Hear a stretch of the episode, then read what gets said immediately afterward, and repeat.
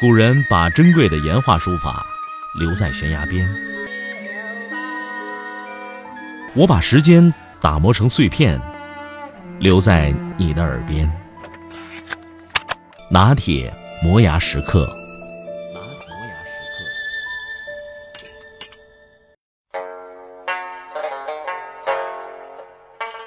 说了这么些个老天津卫餐桌上的规矩和习惯，可能有的年轻人听了之后会犯怵。这这还让人活吗？吃个饭哪儿那么多事儿？要说这些老理儿还有用吗？我觉得有用。虽然现在很多东西都被破除了，但你要是懂这些，按照这些去做，至少不会让人觉得没修养、没教养。老百姓的教化和规范，不就是在这点点滴滴的小事儿当中吗？这些繁琐的规矩是百姓平民对自个儿做人的要求，不是可有可无的。没了规矩，这事儿就大了。没有规矩不成方圆。悠悠五千年的文明古国，流传于民间的规矩有很多。在祖祖辈辈留下的传统老规矩当中，有的带有一定的封建色彩，有的显得不那么切合时宜，但有的则与一定的礼仪礼貌有关。绝大部分是可取的。有一些老规矩蕴含的不仅仅是一种行为规范，而是传统文化的习惯，甚至安全的意识。遵守他们不是坏事，因为不听老人言，吃亏在眼前这样的老话，那可不是乱说的。老规矩不能忘记。当然，今天还应该加上吃饭不能玩手机这条。筷子不许立插到米饭当中，看着像拜先人的祭品，让上了年纪的长辈心里不舒服。而且米饭无法固定筷子的时候，这饭粒儿就会被筷子挑到桌上，让同桌一块吃饭的感觉不好。别人的感受要顾及，对吧？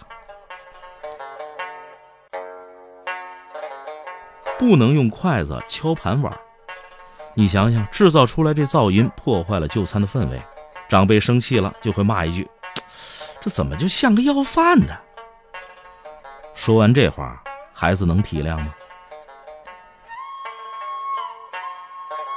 客人添饭时一定不能说：“还要饭吗？”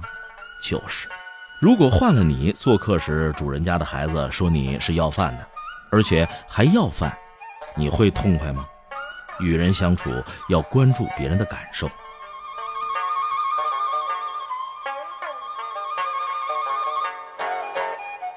敲门应该先敲一下，再连敲两下，急促拍门那属于报丧。对可丹道尔感兴趣的朋友，或许听过这样的故事：听到三下连续的敲门声，屋里的人已经感觉到敲门者的急躁了。如果不是敲门，而是拍门，受惊的老人家发现是个混小子在瞎拍，骂一句：“报丧啊！”这不是很正常吗？先敲一下，再连敲两下。让屋里的人好接受一些，这就是教养。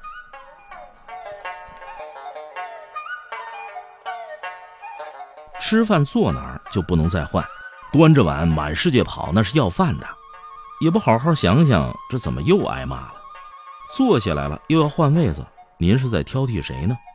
换个位子得罪了谁都不知道，要辩解还真讲不清楚，这是为人处事的经验之谈。如果孩子没有超强的领悟力，家长还是得耐心的解说一下。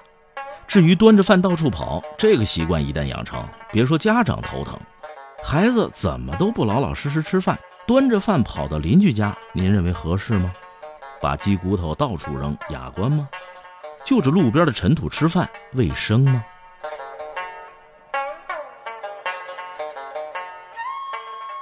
有的孩子得宠，可以挨着老人，但座椅不可以高于长辈。教孩子学规矩不在课堂上，而在生活当中。孩子教好了，有教养就更能够被社会接受，这比家长的面子更重要，对吗？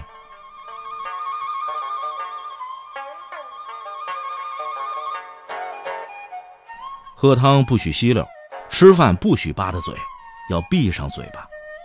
能想象一下旁边人的感受，就不难理解了。有一回吃饭。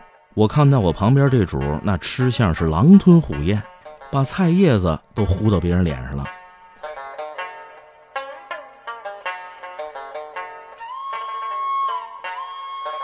不许插腿待着，不许咋咋呼呼，不许斜眼看人，不许抖了腿。